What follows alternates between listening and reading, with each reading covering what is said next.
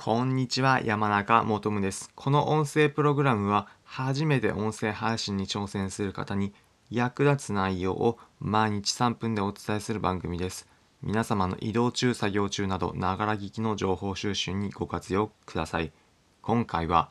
あなたが話につまらない定番の方というテーマでお話しします。皆様音声配信さえさえどうしても緊張して話が詰まってしまうだったり自分が音声で話している時にどうしても続けようという風になった時に話が続かないだったりすることあるのではないでしょうか。そういった方に向けて今回は参考になる内容をお話ししますので気になる方は是非最後まで聞いてみてください。今回の放送に際してまず最初コメントを前回以前までの放送でいただいたのでそれを紹介させていただきます。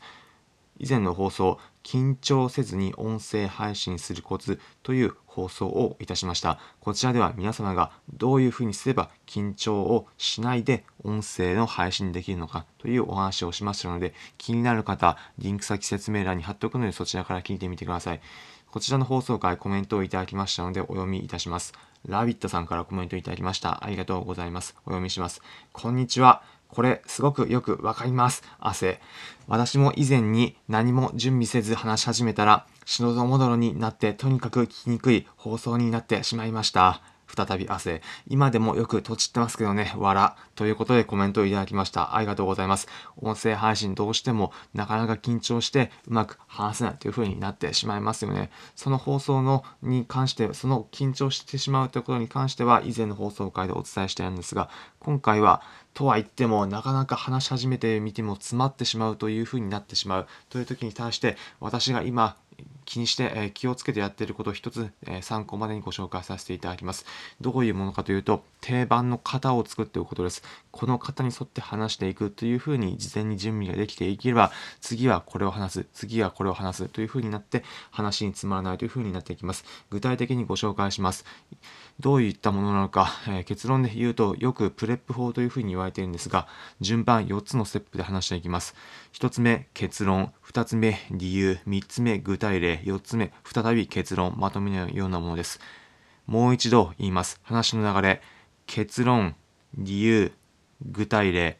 結論。この4ステップで話していくという、えー、方で大体いつも話しています。どういったふういうふうな話になるのか、具体例もう一つ、えー、ももう少し、えー、詳細なものを一つ皆さんに紹介します。まあ、これから、はというふうに思うかもしれませんが、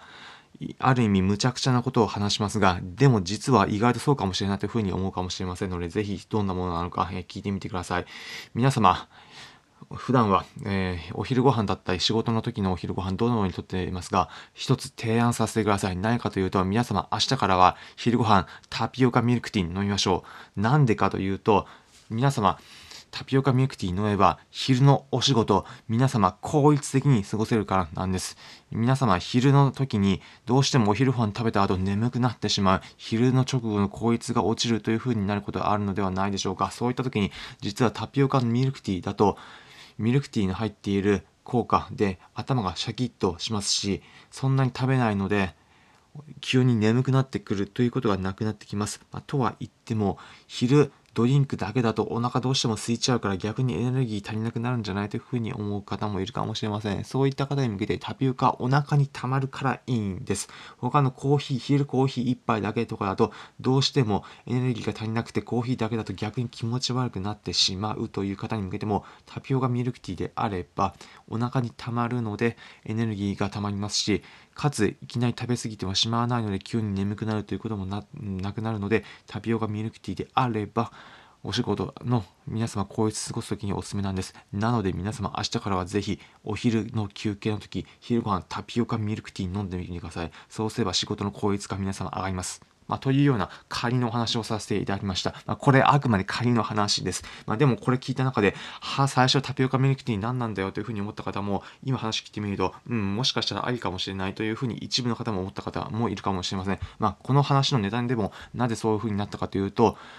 4つのステップ、結論、理由、具体例、そして最後に結論というふうに話しているからです。最初に結論として、昼ご飯はタピオカにミルクティーを飲みましょうという話をしました。まあ、その次に理由として何でかっていうところで、昼の休憩の時に眠く、えーと、いきなり食べ過ぎないから眠くならない、まあ、そしてお腹にもたまるからエネルギーも補給できるというような理由を述べました、まあ、そして具体例のところで皆様がお昼の時だとどうしても、えー、自分が効率よく仕事ができなくなってしまうというような経験あるのではないでしょうか。というところで具体例を紹介させていただきました、まあ、そして最後のところでもう一回結論として皆様昼ご飯はタピオカミルクティー飲みましょうというふうに話をしました、まあ、こういったある意味死に滅裂死に滅裂というかこういっためちゃくちゃなえー、話を結論で持っていきたい場合でも、このある意味この4ステップ、結論、理由、具体例、結論というステップに乗っておけば、ある意味伝えやすいような話になっていきます。まあ、このある意味自分の中でこの方で話そうというようなものがあれば話につまらないようになるので皆様自分がどうしても話している時にとちってしまうだったりうまく話がつながらないという時参考にしてみてください。